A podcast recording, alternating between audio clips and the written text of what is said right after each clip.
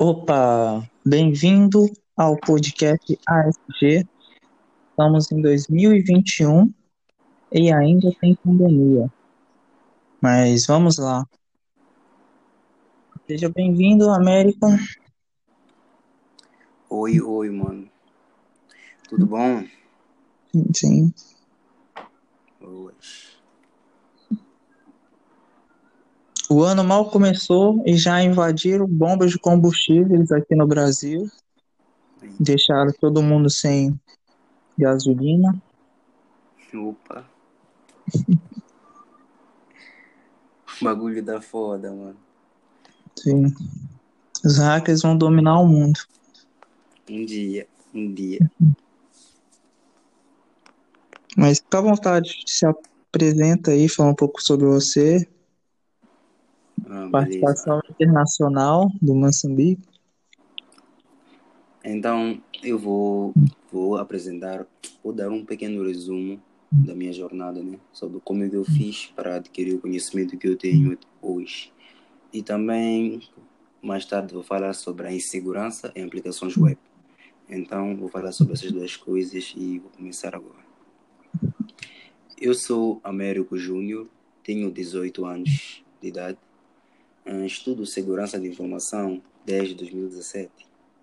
Né? Atualmente estou a focar eh, em uma empresa chamada Deep Labs, que é um projeto meu, um projeto daqui de Moçambique.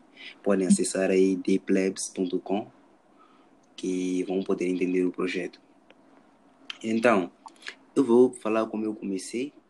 Ah, eu comecei a estudar hacking por causa de um jogo, o Watch Dogs. Eu acredito que muitos de vocês conhecem. Watch Dogs 1. Então, eu jogava o Watch Dogs e ficava louco só de ver o que as coisas, como é que as coisas aconteciam ali, mano. Eu via os hacks e tal, eu ficava louco. Eu não acreditava que aquilo acontecia na vida real, na realidade. Então eu perguntava para o meu irmão, comecei a perguntar para o meu irmão sobre aquilo, e ele me falou que era tudo possível, uma vez que ele estava a cursar engenharia informática naquela época. Então o meu irmão começou a me dizer, quando dizer, começou a me falar sobre esse assunto e disse que eu não vou conseguir nunca, né? Então eu comecei a comentar isso com meus amigos e tal. Eles também diziam que não vais conseguir. Isso é impossível em Moçambique. Eu já sou que eles, eu já sou que eles diziam, diziam que aqui não tem satélite, mas não fazia sentido. Como assim não tinha satélite? Não tinha, não tinha nenhum sentido. E então, por, por conta disso, eu comecei a fazer pesquisas na internet, Google e YouTube. Só que as minhas pesquisas não retornavam quase nada. Não retornavam quase nada porque eu não tinha as palavras-chave não sabia, não sabia o que pesquisar ou como pesquisar. Eu só queria ser hacker, só queria ser hacker mesmo. E então, nesse ano de 2014 foi isso, só estava nas ideias mesmo e também nas pesquisas eu não encontrava nada, não encontrava quase nada. Ano de 2015 já eu comecei, comecei a encontrar as paradas, né? Comecei a encontrar, comecei a pesquisar como hackear câmeras, como invadir o PC, como invadir sites. Então eu encontrava algumas ferramentas, né? Algumas ferramentas que tinham na internet, que vídeos de YouTube recomendavam e tal. Uma dessas ferramentas é o Spynet, tem um Spynote também. Tem uma outra ferramenta de DDoS, é o Lois. Não sei se você conhece, mano, o Lois. Não. Então, essas, aplicativo. ah, com essas ferramentas, eu consegui, com a ferramenta de DDoS, eu derrubei um site aqui de Moçambique que utilizavam para baixar músicas, né? Era um site de músicas. Eu derrubei o site em, acho que foi em muito pouco tempo, mas o site foi abaixo. Outra das ferramentas eu não consegui ver a utilidade, porque o Spynet, por exemplo, eu só conseguia usar dentro da rede local. Então só conseguia invadir a mim mesmo. Eu criava, gerava o backdoor, executava o backdoor na minha própria máquina e via funcionando. E aquilo já, já me deixava meio que satisfeito, né? Já conseguia, eu já ficava feliz porque para mim já era hack. E então, tendo isso em conta, eu continuei nas pesquisas, a pesquisar. E se eu encontrava conteúdo, conteúdo lamer mesmo, acho que, acho que é assim que fala, né? Se eu encontrava conteúdo lamer e não conseguia aprender mais, né? Aprendia pouco, pouco, pouco, pouco, pouco. E então, em 2016, eu consegui ter internet.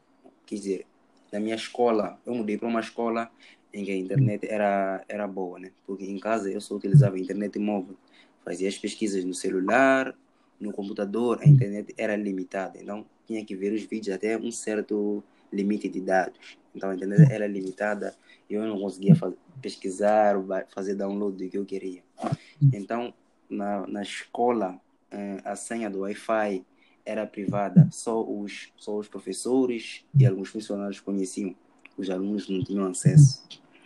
Então, para eu conseguir acesso à senha do Wi-Fi, eu tive que ser aluno de, de aula privada, porque Sim. é aula particular em Brasília, né? Sim. Então, tem, meu professor de informática costumava dar aula particular aos alunos. Então, nós pagávamos um valor extra né, para ter aula particular.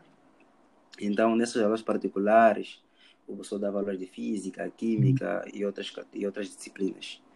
Então, em uma dessas aulas, eu vi o professor a colocar a senha do Wi-Fi no seu celular. Então, foi aí que eu não peguei a senha do Wi-Fi da escola. Ele vacilou, você pegou. Isso, mano. Peguei a senha do Wi-Fi da escola aí mesmo. Já fiquei muito feliz, mano.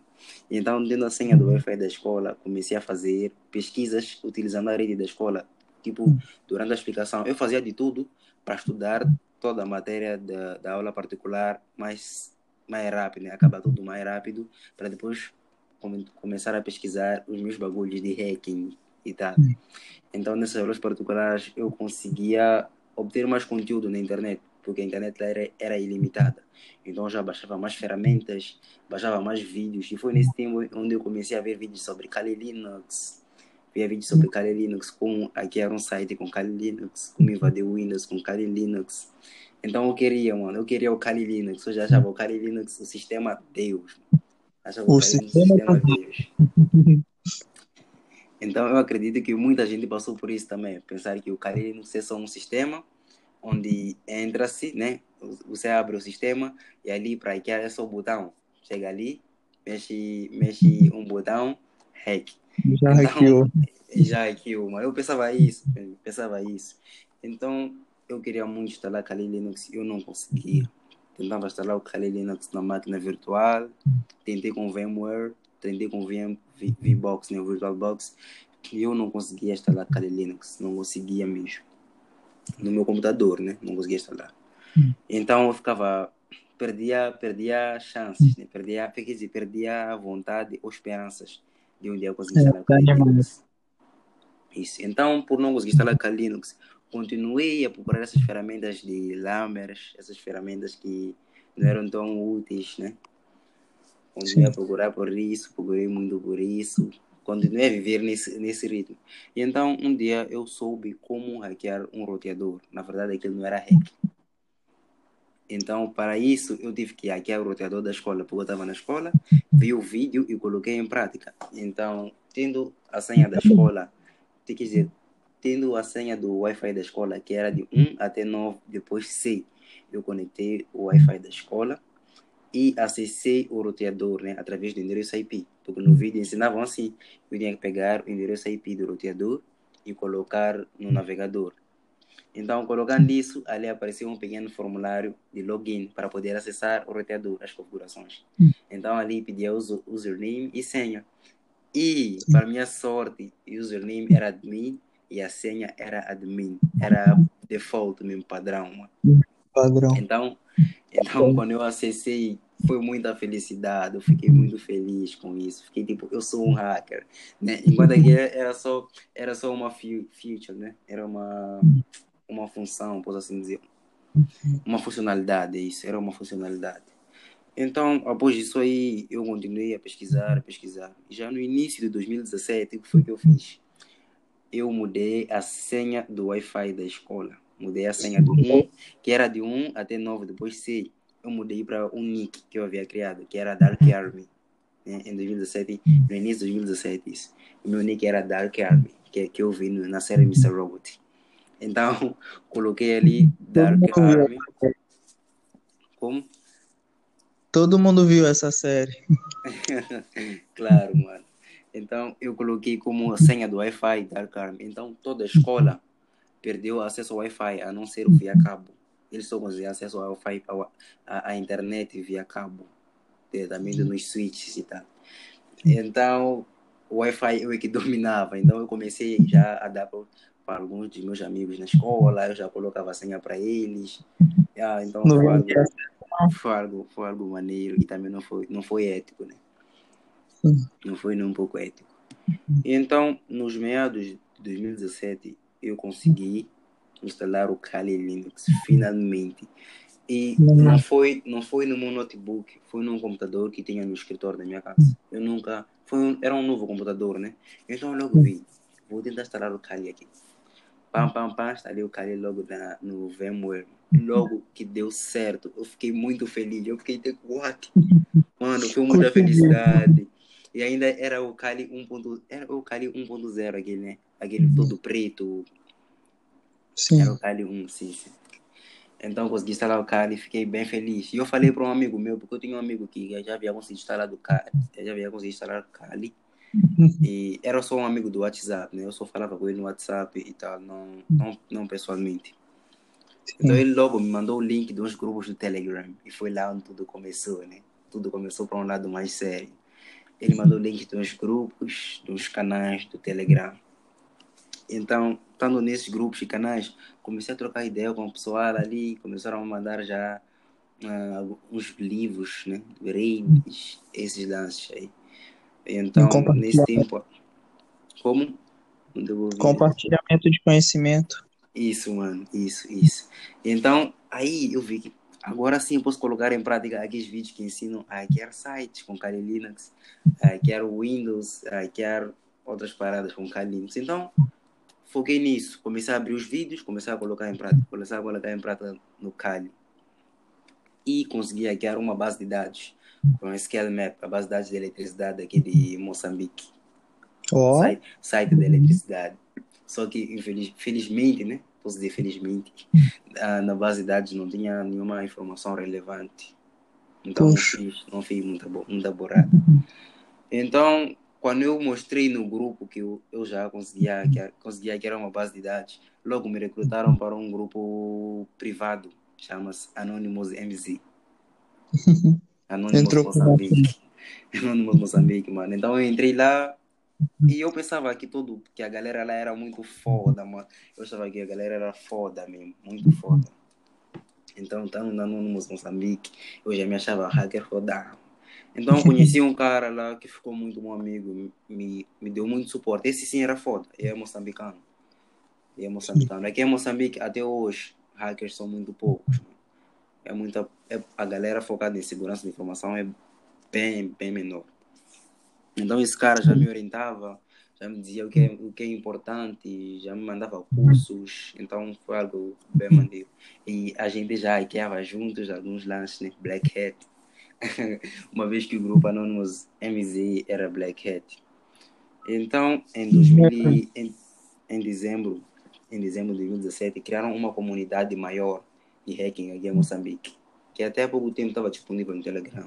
Chamava-se, era começou como Anonymous MZ, depois mudamos, o nome foi mudado para Universidade Hacker, que era um grupo que é Anonymous MZ, o grupo de dos Black Hats, né, um grupo privado usava para recrutar mais pessoas, né? E também para espalhar o conhecimento. Então foi, uhum. foi um lance bem maneiro. Já tinha uma galera me admirando um pouco lá, né? Por causa dos meus feitos. Então em 2018 o bagulho estava a ficar mais sério. Eu só pensava em Black Hat, não queria, não queria saber de White Hat. Então nesse tempo aí, uh, nesse tempo de 2018, logo em fevereiro de 2018, eu comecei a cursar, comecei a fazer o curso da, da Solid, Pentest profissional. Uhum. E era, e era Pentest profissional de 2017 aqui, acho que é 2017 mesmo. Ah, fiz o curso da Solid Pentest profissional, cursei durante três meses. E, mano, aquele curso me ensinou bastante coisa, bastante coisa mesmo. Aprendi muito com aquele curso. E foi após aquele curso que eu comecei a, a me sentir já um especialista de de segurança, de segurança de informação, né? Comecei a me sentir um hacker, realmente um hacker, porque antes eu sabia que o meu conhecimento não era tanto. Então, com aquele curso, eu aprendi bastante coisa, mano, desde infra, redes, programação, como ele ensina programação em Python, programação para hacking, mano, aprendi, deu para aprender muita coisa, valeu a pena fazer aquele curso. Aprendeu então, como tudo funciona, né?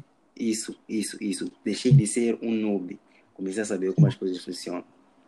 Então, a partir daí, eu já sabia como fazer melhor as minhas pesquisas, comecei a ter as palavras-chave, e desde aquele curso já não queria muito esse lado de black hat, né? queria mais white hat. E então, após aquele curso, as minhas pesquisas melhoraram muito. Eu falei, comecei a aprender muito as coisas, muito, mas muito mesmo. Já no ano de 2019, que foi ano antepassado, né? No ano antepassado, eu parei um pouco com hacking, porque fiquei sem notebook, meu notebook pifou. Parei um pouco, mas continuava a, dar, a fazer uns hacks na faculdade, nos computadores da faculdade, a utilizar aquele exploit ali, o Eternal Blue MS010, MS17010 Eternal Blue. Então comecei a hackear o. Como eu entrei, entrei na faculdade em 2019, né? Comecei a hackear os computadores da faculdade com aquele exploit, usando o Metasploit, né? Hackeava e era algo bem divertido. Meus colegas ficavam tipo, uau, esse cara é foda, mano. Enquanto eu não era assim tão foda, tem gente bem mais foda, mano. tem gente bem mais foda. Então foi isso. Ano passado, ano passado, 2020, comecei a focar mais em web hacking e me apaixonei mesmo pelo web hacking. Ano passado todo foi focado em web hacking, foi focado em web hacking mesmo. Isso, focado em web hacking. Então isso foi foi bug bounty. Bug bounty, isso, isso, isso, isso. Comecei a me interessar muito por essa área. Então, esse foi o resumo, né? O resumo do, da minha jornada tenho muita coisa para contar, mas só pode ser contado em um livro, né? Um dia escrevo um livro. tem muitos bagulhos de black hat, muitos hacks, muitas hackeadas.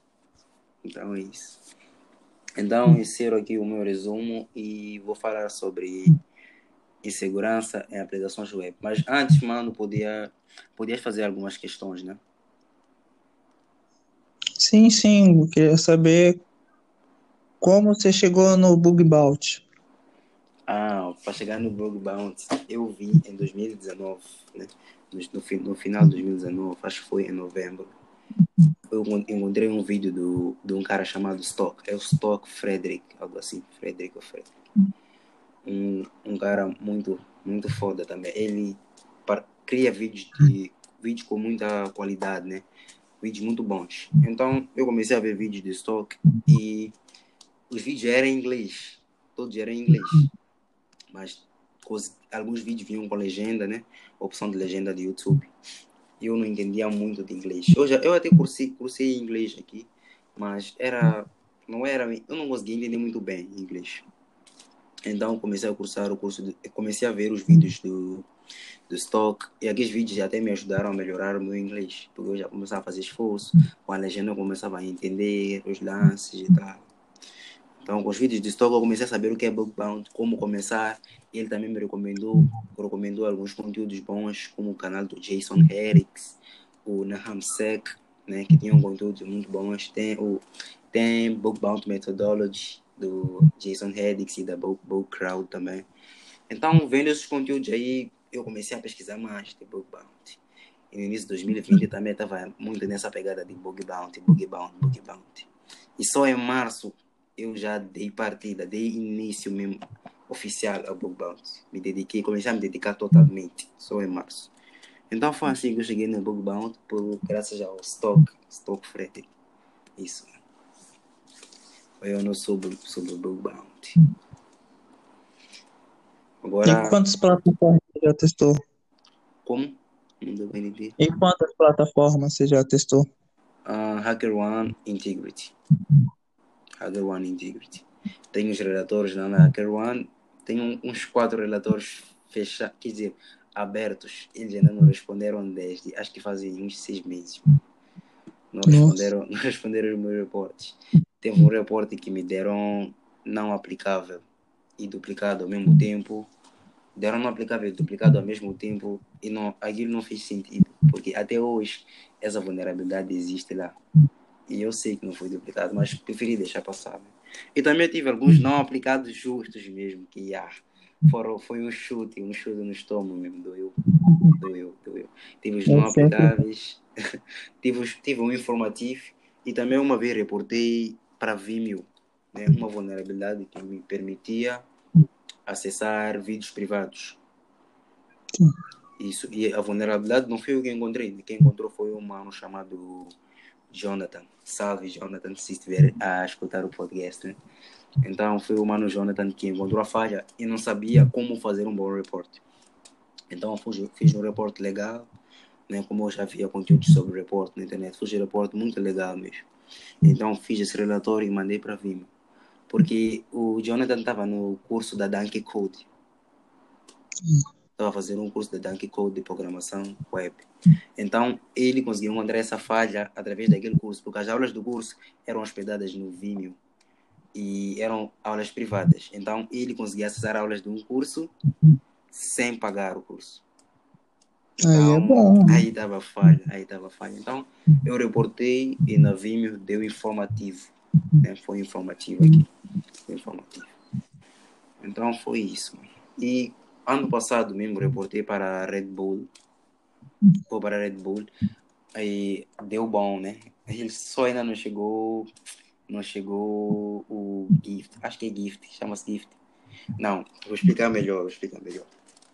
Então, eu estou num grupo agora, né? Bug, Bound, Bug Hunters Brasil. Não sei se você conhece esse grupo. No Telegram. Sim, sim, estou lá também. Brasil. Então, no grupo do Bug Hunters Brasil, tem um cara chamado Guilhermo um cara muito, muito foda, mano. Muito foda. Então, esse cara chamado Guilherme, o user dele é BS, BS Sou Pai, algo assim. Quero eu confirmar aqui, né?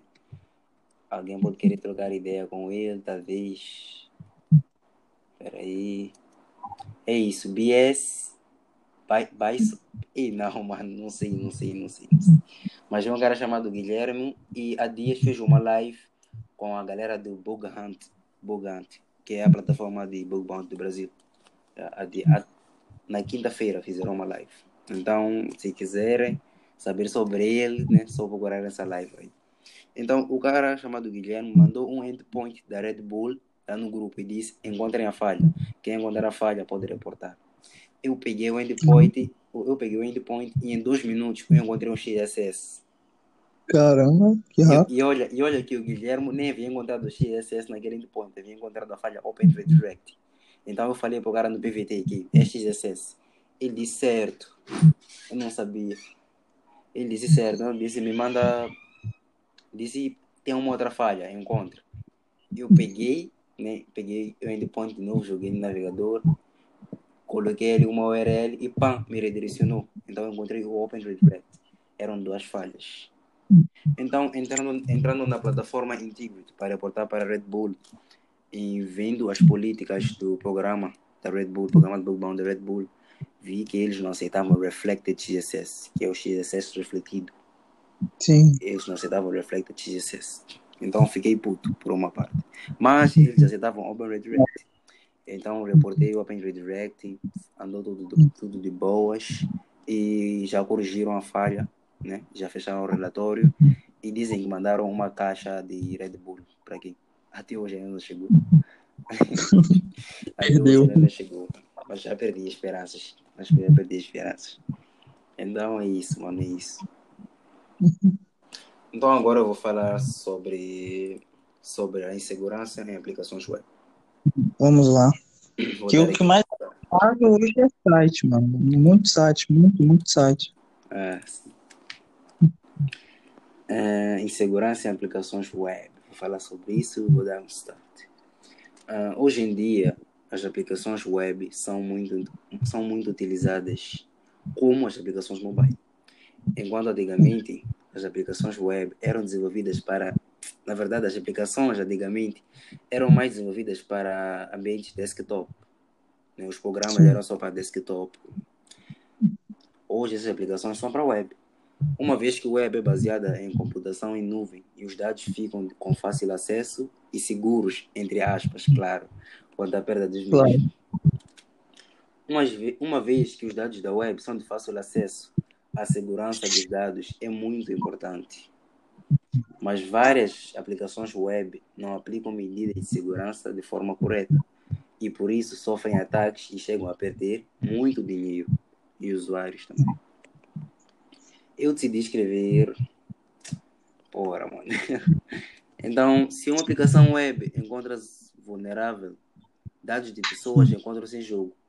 Várias pessoas acham que uma aplicação web ou um site encontra-se seguro quando vê o protocolo SSL habilitado, sabe?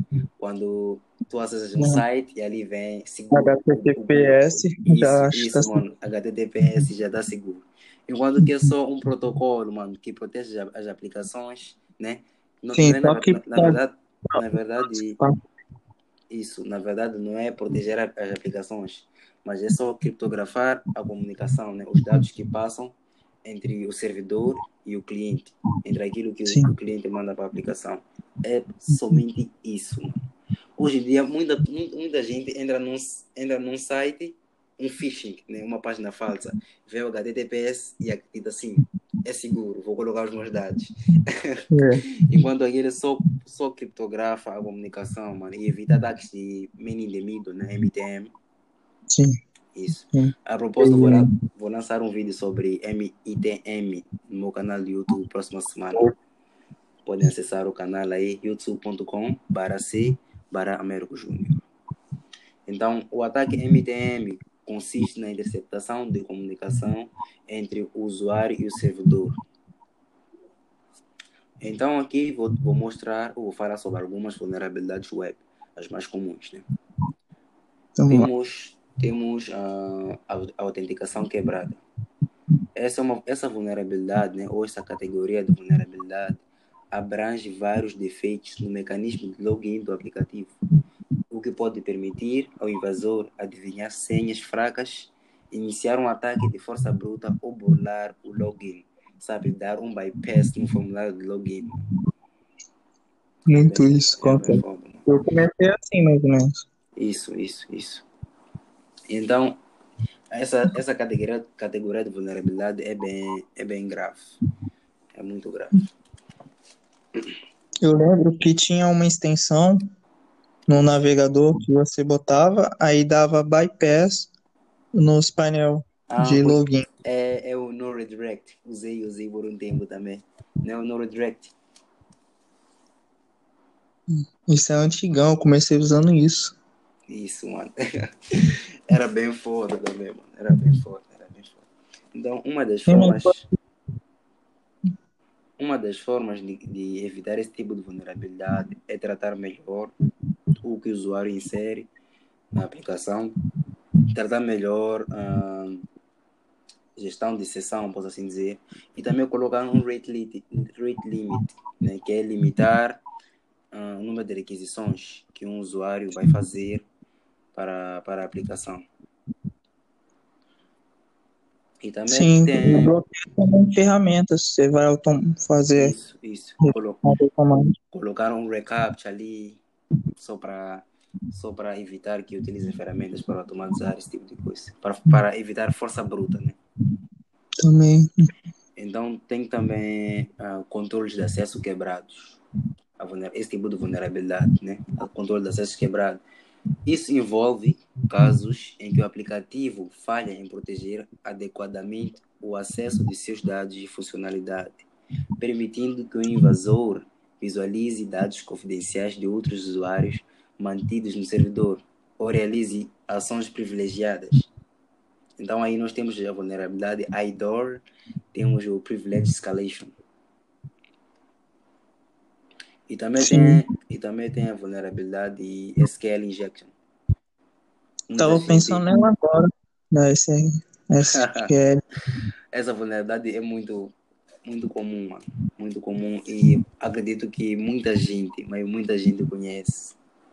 Então, essa vulnerabilidade permite que o invasor envie entradas criadas para interferir na interação do aplicativo com a base de dados de back-end o invasor pode recuperar dados arbitrários do aplicativo, interferir com a sua lógica ou executar comandos no próprio servidor do banco de dados.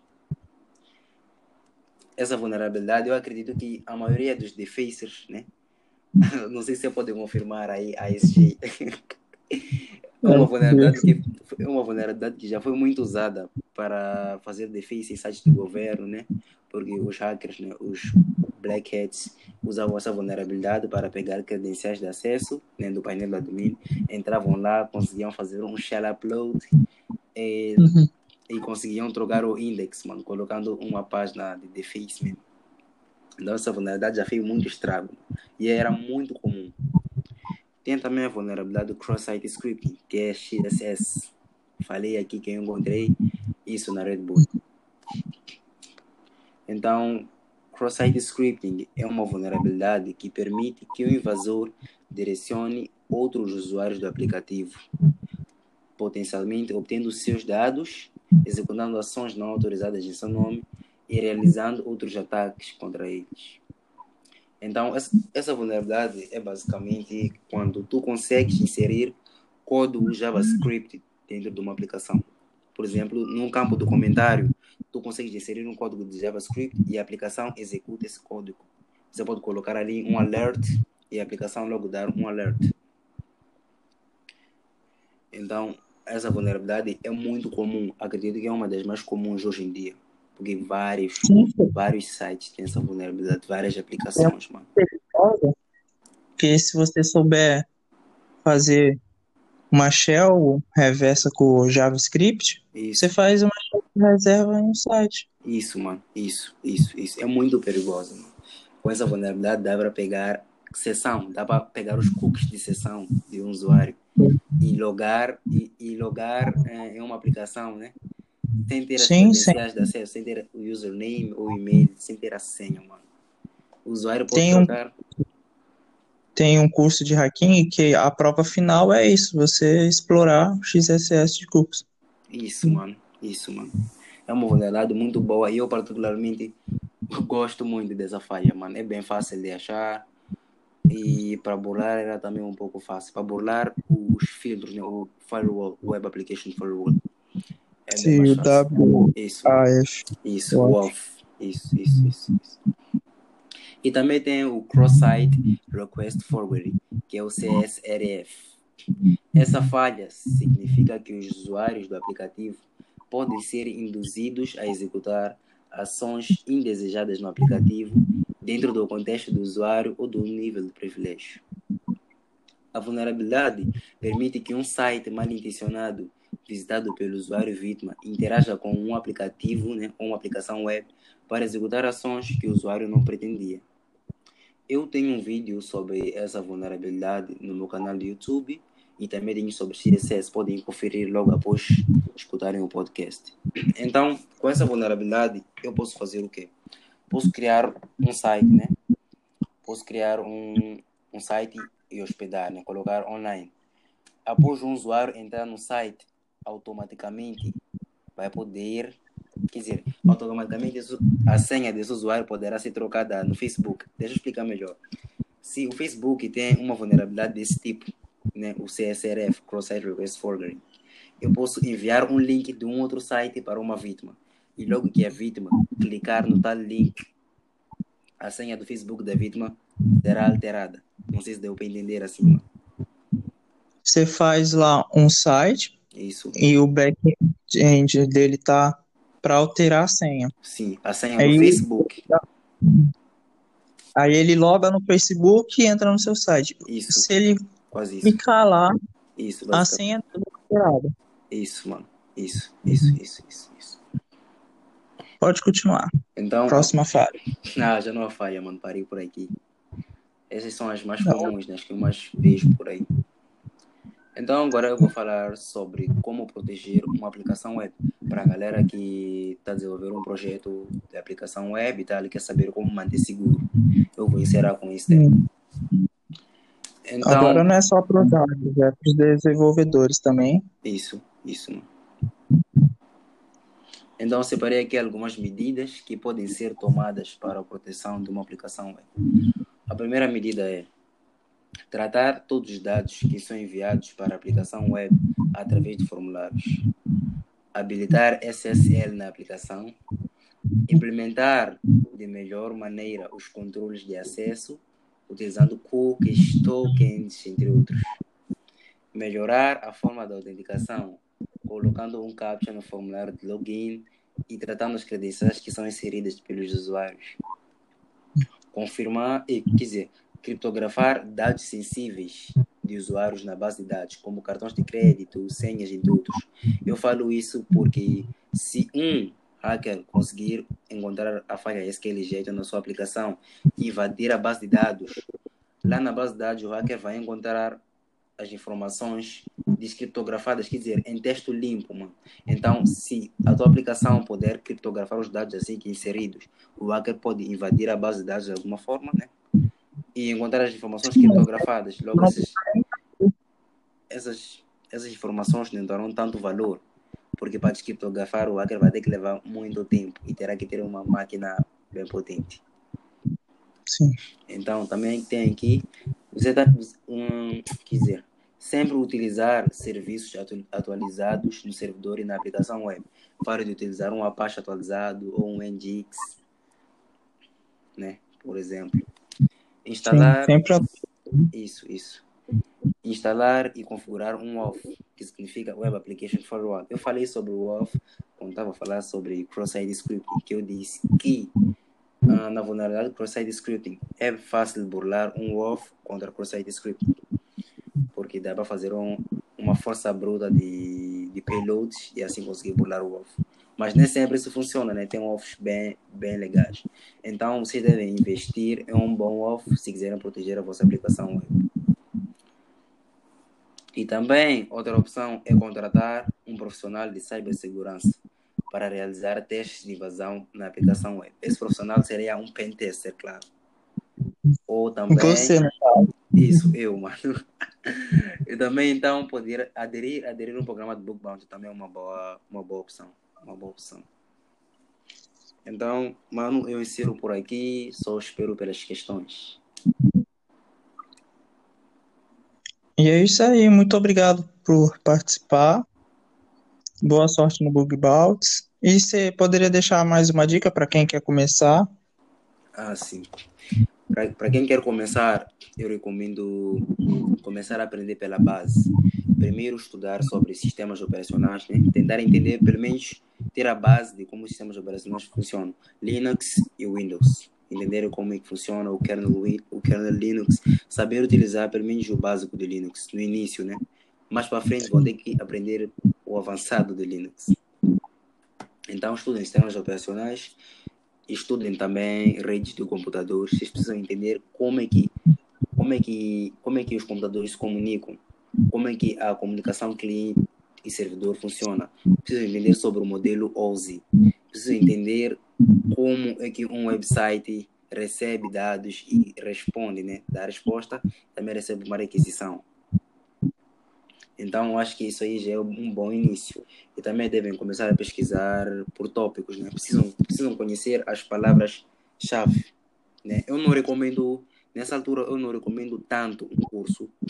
Né? Não recomendo tanto um curso. Eu recomendo mais livros e também saber pesquisar. Vocês precisam pegar as palavras-chave. Se quiserem aprender sobre web hacking, se quiserem aprender sobre web hacking, eu recomendo vocês irem para o site da Portswagger ou da OSP. Vocês podem ler OSP Top 10, que são as vulnerabilidades mais comuns hoje em dia, e pegar cada vulnerabilidade e estudar ela. Então, estudando cada vulnerabilidade, você vai conseguir pegar boas palavras-chave. E através dessas palavras-chave, continuar com as pesquisas, continuar com as pesquisas, mano. Mas para quem quiser fazer um curso, também apoio, né? Não recomendo tanto, mas curso também facilita no aprendizado, porque já tem tudo ali compilado, né? Tudo comprimido, vou assim dizer. Então você só estuda e aprende. Essa é a parte boa do curso. Então, essa, sim, sim, eu... essa é a minha dica. Essa é a minha dica. Eu tô com um curso também meus alunos estão aprendendo desde o hardware Boa. até o avançado. Eita, mano, bem foda, bem foda, bem foda. Então, o curso também é uma, é uma opção muito boa. O é, curso é mais para quem não quer perder tanto tempo pesquisando, passou a pesquisar. O curso já dá um caminho bom para chegar lá. Então é isso. Boa noite, Américo. Boa noite, mano. Boa noite.